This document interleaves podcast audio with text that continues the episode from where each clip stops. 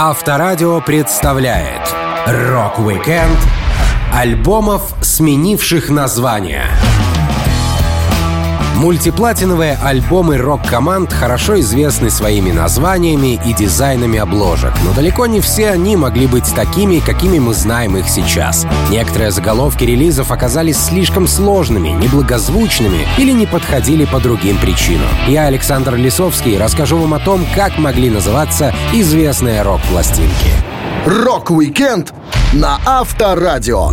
Для детей старше 16 лет. Группа Beatles часто переименовывала свои работы, и дело не всегда касалось музыки. Например, их фильм «Help» почти до последней минуты назывался «Eight Arms to Hold You» — «Восемь рук, чтобы удержать тебя». Альбом «Revolver» носил имя «Абракадабра», но после того, как битлы узнали, что другая группа уже использовала такое название, они перебрали варианты. Четыре стороны Вечного Треугольника, магические круги и автогеографии, которым Ринга хотел шутливо обыграть имя пластинки пластинки роллингов Aftermath. Многие названия отваливались, потому что были сложными, некоторые не отражали сути, а парочка уже оказалась использована другими артистами. Так, пластинка Abbey Road получила свое имя только благодаря лени и экономии. Работа оказалась последней записью группы, однако предпоследним вышедшим альбомом. Пол рассказывал. «Мы сделали обложку, придумали название, записали всю музыку, и альбом вышел до Let It Be. Но еще до релиза его крутил на дискотеке наш друг, так что многие слышали эти песни. Let It Be — наш последний альбом, а Abbey Road — последняя запись. Кажется, Джон считал, что финал получился слишком шаблонным и гладким, но, по-моему, это даже хорошо. Битлы любили шутки и подколки в творчестве, поэтому хотели назвать свою пластинку «Эверест» в честь марки сигарет, которая курил звукоинженер Джефф Эмерик. Название могло быть «Гора Эверест» или представлять собой игру слов «Эверест», что переводилось бы «когда-либо отдохнуть».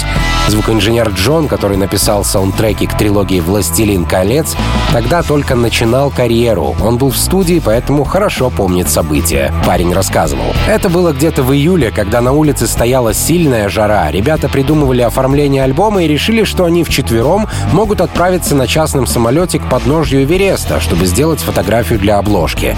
Но по мере того, как они с большим энтузиазмом заканчивали пластинку, кто-то, я не помню кто, предложил «Послушайте, народ, я не хочу тащиться в Гималайи ради одной только фотографии. Почему бы нам просто не выйти на улицу и не сфоткать там, что попадется на глаза? Проще будет назвать пластинку «Эбби Роуд» и покончить с этим раз и навсегда. Предложение было логичным, быстрым и очень экономным. Пол Маккартни нарисовал эскиз с четырьмя маленькими человечками, пересекающими зебру на Эбби Роуд. Группе понравилась идея, и музыкант предложил им просто сфотографироваться на дороге, назвав альбом в честь улицы. 8 августа 1969 года фотограф Иэн Макмиллан сделал культовую фотографию обложки альбома, на которой группа шла по пешеходному переходу. Макмиллан вспоминал. За несколько дней до съемок Пол нарисовал набросок того, как он представлял себе обложку, которую мы выполнили практически в тот же день. Мы наняли полицейского, чтобы перекрыть движение. Я сделал пару снимков. Потом мы пропустили часть транспорта, ребята перешли дорогу в другую сторону, и я снова их сфотографировал. На обложку попала пятая фотка из шести. На ней единственной ноги каждого музыканта были в форме перевернутой птички. Такая постановка ног в кадре красиво смотрится. Альбом Эбби Роуд стал примером того, что все гениальное просто. Съемка заняла около 10 минут, а снимок оказался иконой 60-х. Каждый человек может пойти на тот самый перекресток и сфотографироваться как Битлз. Так переименование Эвереста в Эбби Роуд случайно оказалось успешной рекламной тактикой группы. Рок-викенд альбомов, сменивших название. На Авторадио. Группа Bon Jovi любит родной Нью-Джерси и не скрывает этой любви от широкой общественности. Казалось бы, название одного из альбомов Нью-Джерси вполне логично, но, как ни странно, четвертая пластинка рокеров могла носить совершенно другое имя — «Сыны пляжей» или «Sons of Beaches». После успешного релиза 1986 года Slippery One Wet группа очень много гастролировала. За 6 лет музыканты были дома всего 6 месяцев, но Джон Бон Джови хотел, чтобы их следующий альбом подтвердил, что успех предыдущего — не случайность. Он говорил, с записью «Нью-Джерси» я не хотел, чтобы кто-то думал, что все это везение. Мы должны были показать, что можем делать шедевры снова и снова, столько времени, сколько понадобится. Бон Джови не должны были стать командой одного хита. Когда мы оказались на пике, был момент, когда мы могли замутить что угодно и где угодно, и при этом остаться безнаказанными. Бон Джови начал работу над альбомом в Нью-Джерси всего через три недели после окончания тура Slippery One Wet. Он с гитаристом Ричи Самбора создали демо для 17 песен, хотя на пластинку вошли только 13. Музыканты планировали выпустить двойной альбом, но лейбл был категорически против. Двойная пластинка стоила бы дороже, покупалась бы хуже и явно не вошла бы на первое место чартов. Для обложки релиза Sons of Beaches ребята думали сфоткать побережье Джерси, но в процессе решили быть проще и переименовать издание в Нью-Джерси, а на картинку поместить обычную надпись. Никаких фото и лиц участников группы. Джон объяснял выбор. У каждого есть свой Нью-Джерси. Это не географическое название, это синоним слова «родина». Для кого-то это Шеффилд, Ливерпуль, Питтсбург или Кливленд. Место, откуда ты родом, где ты вырос и воспитывался. Пресса и фанаты уделяли большое внимание нашей внешности, одежде и волосам. И это не было хорошо для музыкантов. Я не думаю, что нам нужно полагаться на фотографии. Куда приятнее, когда тебя знают и ценят по твоим песням. Написать новые хиты почти сразу после выпуска громкой успешной пластинки оказалось непростой задачей. Такие треки, как «You Give Love a Bad Name» сложно было затмить чем-нибудь новым. Музыканты устроили сессию, где пытались скопировать свои старые приемчики для создания нового материала. Результатом стала «Love is War», в которой оказались те же аккорды, что в треке «You Give Love a Bad Name». Может, поэтому песню закинули последней на вторую строчку специального издания пластинки. После выхода Нью-Джерси долгожданный отдых у группы не наступил. Джон жаловался. «Я боялся тура в поддержку новой пластинки. Мы только отыграли гастроли для Slippery One Wet, и тут на тебе. Я был на стероидах, две недели не брился, под глазами появились черные круги. Мы реально слишком перегрузились. Я такой, прекратите, пожалуйста, я умираю. А мне в ответ, надо еще заехать в Австралию, а потом в Европу. И черт возьми, я просто хотел заползти в постель и подохнуть. Гастроли почти убили меня. Тогда я этого не понимал в полной мере, потому что адреналин бежал рекой. Но сейчас я смотрю на старые снимки и осознаю, как мне было хреново. Обстоятельства сложились так, что переименование, удаление некоторых песен, смена обложки и постоянные туры принесли новые пластинки успех. Бон Джови доказали, что они не группа одного хита. В итоге Нью-Джерси стал семикратным платиновым альбомом. Рок-викенд альбомов, сменивших название. На Авторадио. Один из самых известных альбомов группы The Who до своего выпуска сменил несколько названий, которые всегда оказывались громоздкими по сравнению с финальным вариантом заголовка. Пластинка Томми, ставшая настоящей рок-оперой, называлась слишком долго и неинтересно. Первым вариантом был «Глухой, немой и слепой мальчик». Спойлер с первых слов. Пит Таунсенд, написавший большую часть музыки, тогда настолько загорелся идеей, что рассказывал сюжет налево и направо, еще до того, как все написал на бумаге. В августе 1968 года в интервью журналу Rolling Stone Пит поведал о новой рок-опере и описал весь сюжет, который уместился на 11 страницах в мельчайших подробностях. Он говорил, «Я думаю назвать историю «Глухой, немой и слепой мальчик». Это рассказ о ребенке, который родился глухим, немым и слепым, и о том, что происходит с ним на протяжении всей его жизни. Но на самом деле все дело в том, что он видит вещи как вибрации, которые мы можем передавать с помощью музыки. The Who начали запись альбома в IBC Studios 19 сентября 1968 года. Работу планировали закончить к Рождеству, но затянули до весны. Поэтому команде хватило времени, чтобы перебрать название. Удивительное путешествие, путешествие в космос, мозговая опера и омнибус. В конце концов Таунсенд остановился на Томми, потому что это было распространенное британское имя и прозвище солдат во время Первой мировой войны. Роджер Долтри говорил, «Я не могу точно вспомнить, когда Пит впервые впервые поделился идеей с нами.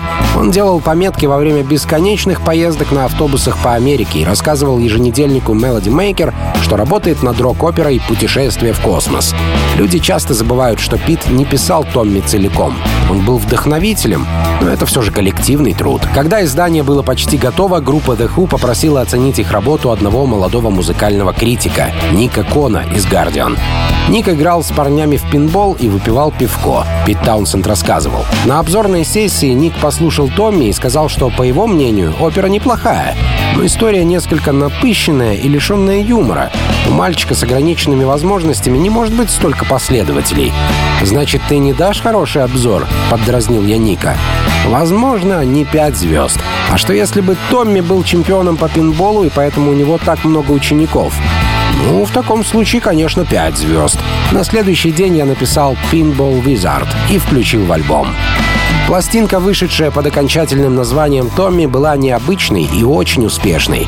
Группа отправилась на гастроли, представляя свежие треки из голодавшейся публики. На первом же концерте музыканты случайно избили полицейского. Роджер Долтри вспоминал. Пока я пел, на сцену вылез человек в спортивной куртке. Он выхватил у меня микрофон, я отобрал его обратно и велел парню отвалить, но мужик не унимался. Когда мы боролись, я заметил, что Пит направляется к нам, изображая утиную походку Чака Берри. Он идеально в такт музыки и со всей силы пинает парня по яйцам. А я выхватываю микрофон, и мы заканчиваем песню. Потом промоутер сообщил нам, что парень в спортивной куртке, которому Пит заехал по шарам, является сотрудником элитного оперативного отряда полиции Нью-Йорка в штатском. Он пытался отобрать микрофон, потому что в соседнем китайском супермаркете возник пожар, и здание нужно было эвакуировать. Премьера запомнилась ребятам надолго, поскольку они были объявлены в розыск. Рок-викенд альбомов, сменивших название. На Авторадио. Том Петти — один из многих музыкантов, кто на заре своей карьеры подписал контракт с лейблом, от которого позже очень хотел избавиться. Его второй альбом стал причиной ссоры со студией Shelter. Причем конфликт был настолько сильным, что не обошлось без ФБР. Начиналось все безобидно. Песни на пластинку лились рекой. Том вспоминал. Наш второй альбом «You're Gonna Get It» — причудливая маленькая пластинка. Это очень странная, почти эксцентричная запись. Сейчас мне она еще больше нравится, потому что сделана необычно. Мы быстро с ней справились. Первый альбом исчерпал себя почти через год после того, как мы его записали. И мы устали играть треки из дебютника. Хотелось сделать больше песен и очень быстро записать вторую пластинку. Но название у нее было совершенно другим — «Terminal Romance». Первый вариант названия очень нравился Тому Петти, но оставить его оказалось делом сложным. Продюсер настаивал на том, чтобы пластинка носила имя одной из песен трек-листа. Петти говорил, «Ной Шарк, наш продюсер, однажды вечером усадил меня на диван и буквально вбил новое название мне в мозги. Слова Terminal Romance были бы более подходящими, однако Ной, который фиг пойми как умел убеждать меня в противоречивых вещах, Ненавидел обложку и ненавидел название пластинки. Так что в итоге мы использовали мрачную фотку для альбома. Я до сих пор сожалею, что пошел на уступки. В те времена Том Петти часто ругался со своим лейблом. Он хотел более выгодных условий работы и решал вопросы на грани драки. С группой обращались как с наивными детьми, но потом поняли, что связались с серьезными парнями. Петти делился. Сначала я пытался поговорить с ними по-человечески, но когда аргументы не сработали, я достал из ботинка раскладной нож и начал любоваться его лезвием. Эта тактика помогла нашим переговорам. Помимо значительного увеличения гонорара, мы с музыкантами получили дополнительное время на подготовку пластинки.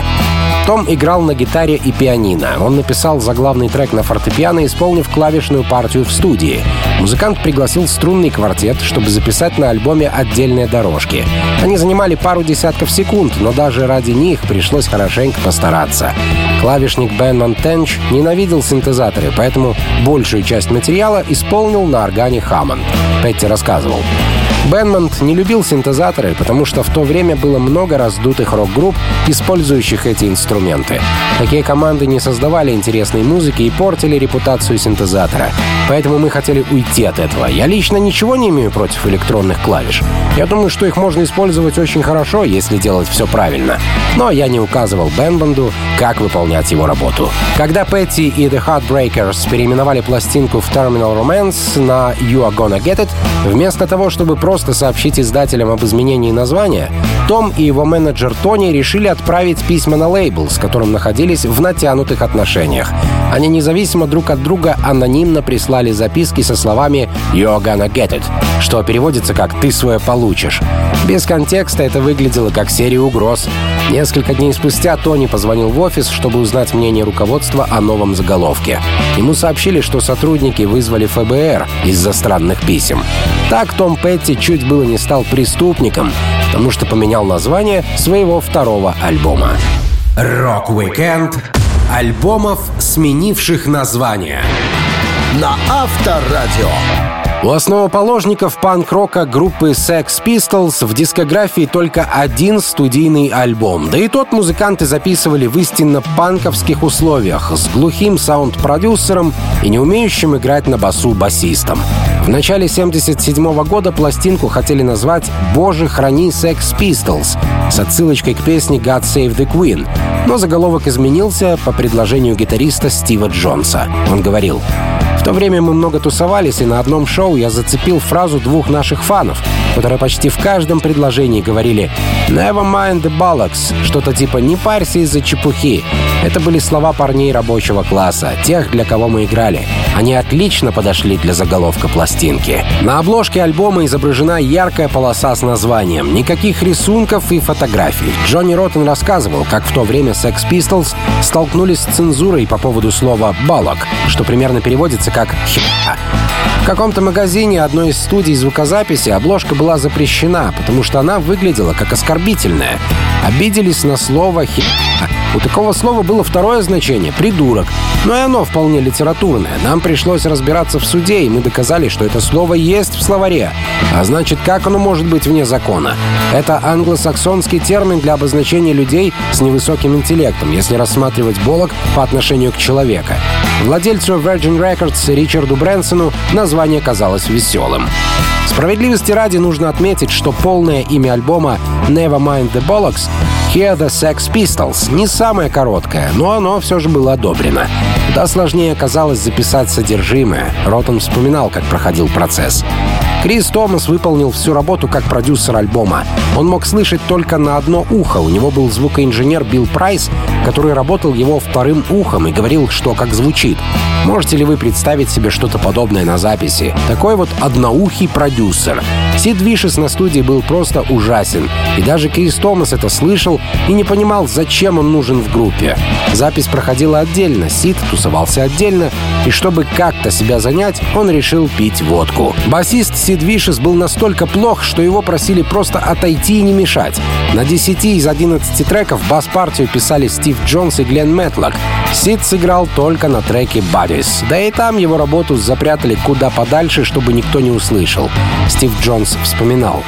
Сид хотел прийти и сыграть на записи альбома, но мы изо всех сил пытались не подпустить его к студии. К счастью, у него тогда был гепатит, ему пришлось остаться в больнице. Он приходил пару раз и сыграл пару песен. Сид просто играл какую-то басовую партию, и мы его не трогали. Но как только он уходил, я накладывал другую партию, а его бас приглушал до минимума. Я думаю, что на альбоме это было слышно. Нам нужна была госпитализация Сида на постоянной основе. К сожалению, когда ему стало лучше, он снова захотел играть. Вы можете услышать, как он немного пукает в треке «Buddies». Это единственная песня с его участием, по которой Сида действительно можно заметить.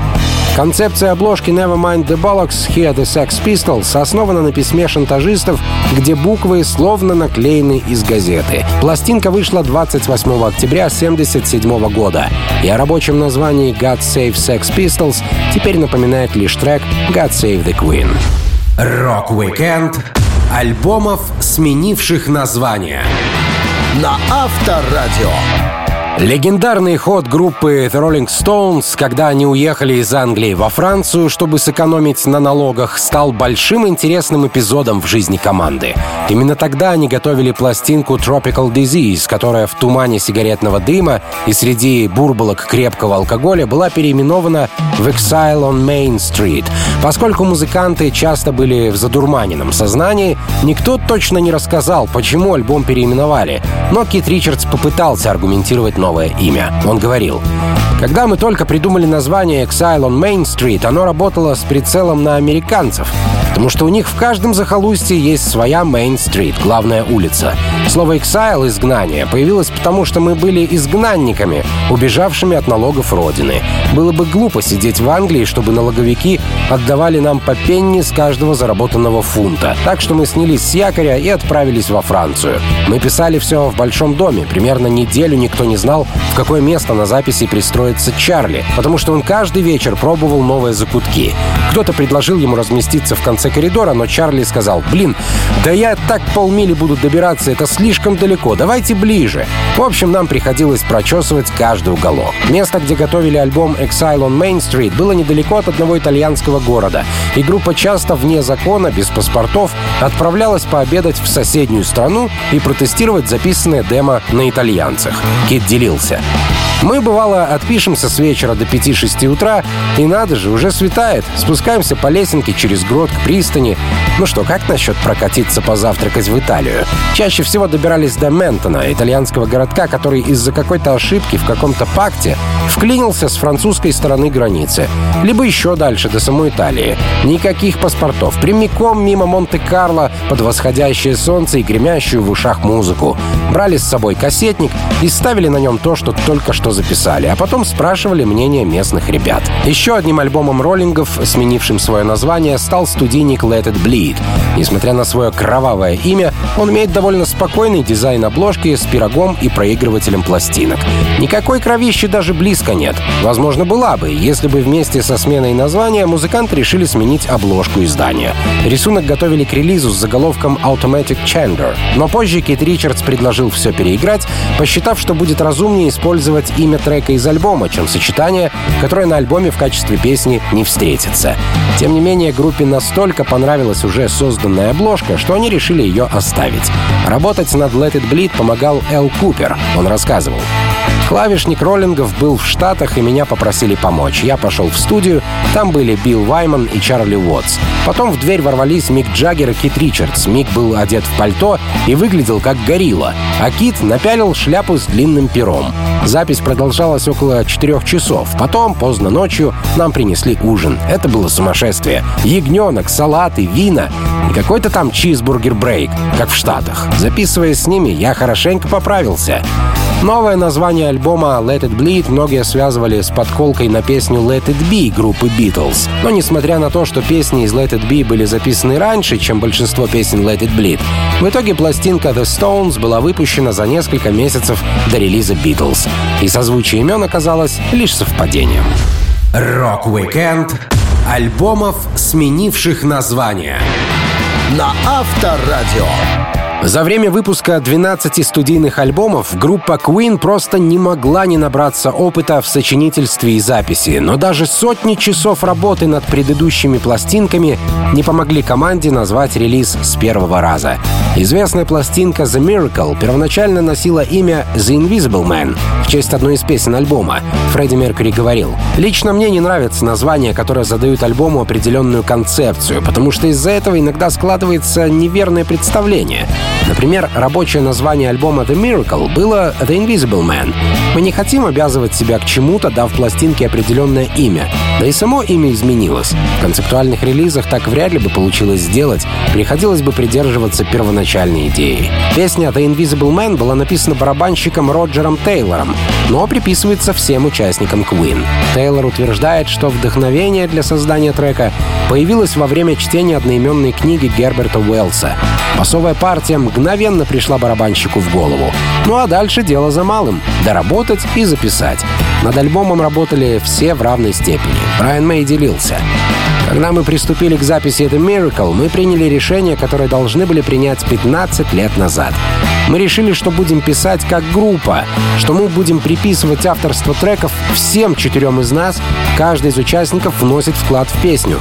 Это хорошо помогает, когда мы выбираем синглы, потому что трудно быть беспристрастным к песне, которую вы написали исключительно сами. А когда твоя работа есть во всех композициях, ты начинаешь мыслить иначе. Конец 80-х для группы Queen был не самым простым временем. Брайан Мэй разбирал семейные проблемы, а Фредди Меркьюри узнал, что болен спидом, и группа держала это в строжайшем секрете. Альбом записывали целый год. Некоторые сочли, что работа Queen получилась довольно тяжелой по звучанию. В связи с этим Брайана Мэя в интервью просили прокомментировать его отношение к металлистам. Он говорил, «Я люблю хэви-метал и не смотрю на него свысока, но мы не хэви-метал группа. Полагаю, что вы должны любить то, что играете, иначе слушатель заметит фальш. Когда я продюсировал метал-группу Bad News, я заметил, что их участник Ада Эдмонсон живет и дышит тяжелой рок-музыкой. И я люблю людей, которые настолько погружены в свою работу, что готовы жить с ней постоянно. Я люблю CDC, то, что они делают очень искренне и чисто. Но мы не такие, мы не метал-группа, поэтому мы не можем притворяться и пилить на гитаре, что шальные. С подачи Роджера Тейлора за три недели до выпуска альбома The Invisible Man Queen изменили имя на The Miracle. Обложка создана Ричардом Греем, который был графическим дизайнером еще до того, как это стало мейнстримом. И благодаря хромакею соединил лица участников Queen в один многоглазый фейс. Никто не жалел об изменении первоначального заголовка. В основном потому, что для группы это было неважно. Фредди Меркьюри делился. Мы взяли название The Miracle — «Чудо». Многие могут подумать, что мы считаем наши песни чудом. Ну и плевать. Если им нравится так думать, пускай. На самом деле это просто название одной из песен альбома, и не стоит в него вкладывать чересчур много смысла. Смысл нужно искать в наших песнях. Рок-викенд альбомов, сменивших название. На Авторадио. Известный по своей обложке с картинкой дисперсии света, раскладывающегося в спектр при прохождении через призму, альбом «The Dark Side of the Moon» группы Pink Floyd мог носить совершенно другое, но не менее концептуальное название, если бы не провал пластинки малоизвестной в наших широтах блюз-роковой команды Medicine Head — Альбом готовили больше года, и названия меняли как перчатки. Ну, во всяком случае, три раза, так точно. Сначала группа называла пластинку Dark Side of the Moon A Piece for Assorted Lunatics. Получилось слишком умно и долго, все в стиле Pink Floyd. Но один факт не давал музыкантам покоя. Блюз-рокеры Madison Head как раз в 1972 году выпустили работу с названием Dark Side of the Moon. Если бы в чарты попали обе песни с одинаковым именем, получилось бы не очень красиво со стороны тех, кто записал альбом чуть позже. Pink Floyd продолжали раздумывать и тестировали новые песни на концертах. Барабанщик Ник Мейсон вспоминал. Ранее исполняемая на концертах версия Dark Side была сделана за считанные недели. Первая проба композиции из Dark Side of the Moon A Piece for Sorted Lunatics прошла в театре Rainbow на протяжении четырех вечеров подряд в середине февраля 72 -го. Великим облегчением для Питера Уотса и дорожной бригады стала возможность установить аппаратуру один раз на все четыре выступления. К этому времени у нас уже имелось порядка 9 тонн оборудования в трех грузовиках, 7 концертных колонок, новая система усиления, а также 28-канальный микшерский пульт с четырьмя квадрофоническими выводами. Нас приятно поразил ежевечерний аншлаг. Пары реклам в журнале Melody Maker оказалось достаточно, чтобы билеты на все четыре представления были полностью распроданы. Песни нового альбома были хорошо проработаны, но от процесса записи музыкантов отвлекали разные дела. Саундтрек к картине Obscure Big Clouds, выпуск собственного фильма Live at Pompeii и несколько концертов. За это время пластинку решили переименовать в Eclipse затмение. Тоже вроде бы что-то круглое и темное. К тому же трек Eclipse олицетворял тему The Dark Side of the Moon. На записи слышен голос комментатора. Человек для этой работы искали по всей студии. Перепробовали всех грузчиков, операторов, техников, уборщиков и остановились на портье. Ник Мейсон говорил, Джерри О'Доннелл, портье-ирландец студии на Эбби Роуд, стал несомненной звездой. Он выдал целый поток шуток и кусков философии, которые нам понравились. Его затихающий голос завершает альбом в самом конце композиции «Эклипс». И его фраза «У Луны нет никакой темной стороны». На самом деле она вся темная. Помогла нам окончательно решить вопрос с названием альбома. Было решено все же переименовать пластинку из Eclipse снова в The Dark Side of the Moon, поскольку альбом группы Medicine Head с таким названием за целый год так и не раскрутился до мирового уровня. Позже Уотерс поделился концепцией пластинки. В альбоме «Солнце и луна» используются как символы. Свет и тьма, хорошее, плохое, сила жизни в противоположность силе смерти смерти, песня обращается к слушателю и говорит, что если вы подвержены влиянию темной силы, то и я чувствую то же самое. Строка «Увидимся на темной стороне Луны» означает «Я знаю, что у тебя есть эти плохие чувства, потому что со мной все происходит так же. Мы все одинаковы, и нам всем бывает плохо». The Dark Side of the Moon вышел 1 марта 1973 года. Группа несколько месяцев проверяла материал на своих концертах и была уверена, что он отшлифован до совершенства. Рок-викенд альбомов, сменивших название. На Авторадио. В дискографии группы Nirvana всего-то три альбома, и два из них были переименованы перед выпуском. Причина крылась в отчаянности и дерзости Курта Кобейна, которого пытались сдержать и облагородить для широких масс ребята из лейбла. После андеграундного успеха первой пластинки «Блич» Курт почувствовал, что звезда его группы восходит. У музыканта был очень критичный взгляд на славу и популярность, поэтому Кобейн предложил назвать второй LP «Щип» — «Овца». Для Курта это название отражало бездумные массы, которые стекались, чтобы купить релиз группы только потому, что его покупали другие. Народ следовал стадному инстинкту, и Курт Кобейн не стеснялся ткнуть всех в это носом. Но стеснялся лейбл. Название было изменено на Nevermind после того, как Нирвана подписала контракт. Фотограф Чарльз Питерсон рассказывал, что на обложке мог и не быть мальчик в бассейне. Он вспоминал. Моя фотостудия находилась рядом с офисом Sub Pop на второй авеню. Однажды ко мне постучались Курт и Крист. Они принесли маленького котенка и говорят, сфотографируй его. Мы сделаем такую штуку. Оттягиваешь уши котенка назад, и морда выглядит реально жутко. Они хотели взять снимок на обложку сингла или альбома, но, конечно, в итоге из этого ничего не получилось. Второй альбом Нирваны вышел не под названием «Шип» с котенком на обложке, он стал «Nevermind» с изображением младенца. Третья пластинка тоже изменила свой дизайн и имя еще до выхода. Для работы над ней Курт позвал продюсера Стива Альбини. Он единственный умел сглаживать неровности, удовлетворяя запросы группы об андеграунде и продюсеров о попсовости. Релиз получил имя In Utero, хотя мог называться куда страшнее. I hate myself and I want to die. Я ненавижу себя и хочу умереть. Такую фразу Курт записал у себя в дневнике и произносил, отвечая на вопрос «Как дела?». Басист Крис Новоселич убедил Кобейна сменить название. В конце концов, группа решила назвать альбом «In Utero» со словами из поэмы «Кортни Лав». Да, она, оказывается, еще зачем-то писала поэмы. Во время записи демо-версии «In Utero» группа как следует пошумела. Гитарный техник Кобейна Эрни вспоминал.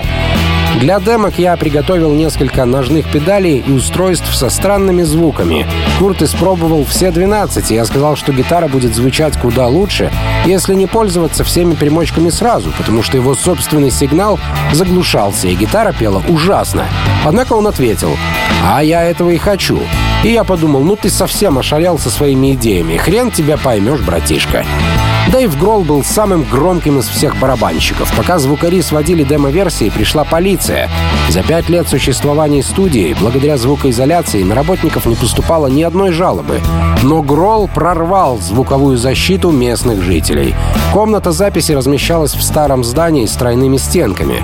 Оно было целиком звуконепроницаемо. Однако Дэйв так стучал, что жалоба поступила из квартиры за три подъезда от источника звука. Продюсер лейбла Sub Pop Джек Эндино вспоминал. Я вышел пообщаться с полицией, копы говорят, ребята, пора сворачиваться. А я им отвечаю, чуваки, вы знаете, кто такие Нирвана? Но их было не переубедить. Придумав новое название пластинки Инутера, Курт разработал дизайн обложки альбома. Полноразмерная прозрачная модель женщины со всеми внутренними органами, которую используют американские школы, чтобы обучать детей женской анатомии. Группе Нирвана далеко не всегда разрешали делать то, что она хотела. И довольно часто это было правильно. Рок-викенд альбомов, сменивших название. На Авторадио. Настоящее название дебютного альбома «Metallica» сейчас является способом отличить фаната группы от позера. Команда хотела назвать свою первую пластинку «Metal Up Your Ass», они были суровыми, дерзкими, юными металлистами, что не хотели подпускать к себе обидчивых маменькиных сынков и дочек. А такое имя пластинки отпугнуло бы нежелательную аудиторию. Мало того, дизайнер Стивен Горман придумал шикарное оформление альбома. Ларс рассказывал. На картинке должна была быть рука, высунутая из унитаза, держащая мачете, с которого капает кровь. А вокруг толчка обмотана колючая проволока. Это был крутой дизайн, но наш звукозаписывающий лейбл сообщил нам, что дистрибьюторы пластинок в Америке категорически возражают против названия и планируемой обложки. Мы серьезно рискуем, что продукт не будет на полках магазинов. На первой же пластинке группа столкнулась с жестким цензом и недопониманием. Все собрались на встречу для обсуждения ситуации. Кирк Хэммит рассказывал, как ребята были расстроены. Слово «компромисс» не было популярным в лагере «Металлика», особенно для Клифа. Он был принципиальным парнем, и в нем оказалось столько уверенности, что этот чел пришел в бешенство. Мы шли в фотостудию, чтобы снять портрет для задней части обложки, и по пути думали о других названиях. А Клифф психовал и рычал. «Знаешь что, просто мы должны убить их всех!» Ларс такой «Убить их всех! Kill em! Хорошее название!» Так мы и ухватились за это имя. Как ни странно, но новое название альбома и дизайн обложки были куда более кровожадны, чем первоначальная версия. Но лейбл не стал возражать, и эту идею запустили в работу. Для обложки решили сфотографировать молоток, фирменный инструмент Клифа. Неизвестно по какой причине, но он постоянно таскал с собой молоток, даже когда отправлялся на гастроли. Хэтфилд вспоминал. Клифф брал с собой обычный молоток. На нем не было какой-нибудь памятной гравировки. Это была не кувалда, а совершенно обычный строительный молоток, который он просто носил в сумке. Не знаю, пригодился ли он когда-нибудь, но Клифф всегда приговаривал. «Это, ребятки, самый мощный молоток во всей чертовой вселенной». А потом в аэропортах приходилось сталкиваться с особо строгой службой безопасности. Увидев у кого-то в сумке молоток, они типа «Эй, а что это за хрень?» И нам приходилось объяснять. Зато когда накачаешься алкоголем до нужной кондиции, молоток вполне мог сгодиться, чтобы изменить интерьер в некоторых отелях. Вам нужно окно прямо здесь? Окей, сейчас сделаем. Продюсер Джон Залуза нанял фотографа Гэри Херда для создания обложки Em Херд понял идею Бертона и сфотографировал силуэт руки, бросивший молоток в лужу крови на белом кафельном полу. Работа не заняла много времени, и хотя название и обложка Em All по-прежнему были бесспорно жестокими, они, по-видимому, стали достаточно привлекательными для продажи в розничных сетях. Тем не менее, старая версия названия и дизайн обложки с ножом в унитазе не ушли в небытие.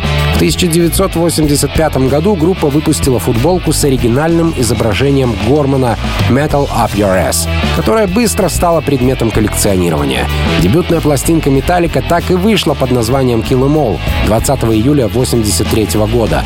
Она была непослушной, дерзкой и колючей, что стало примером для сотен музыкантов того поколения. Рок-викенд альбомов, сменивших название. На Авторадио.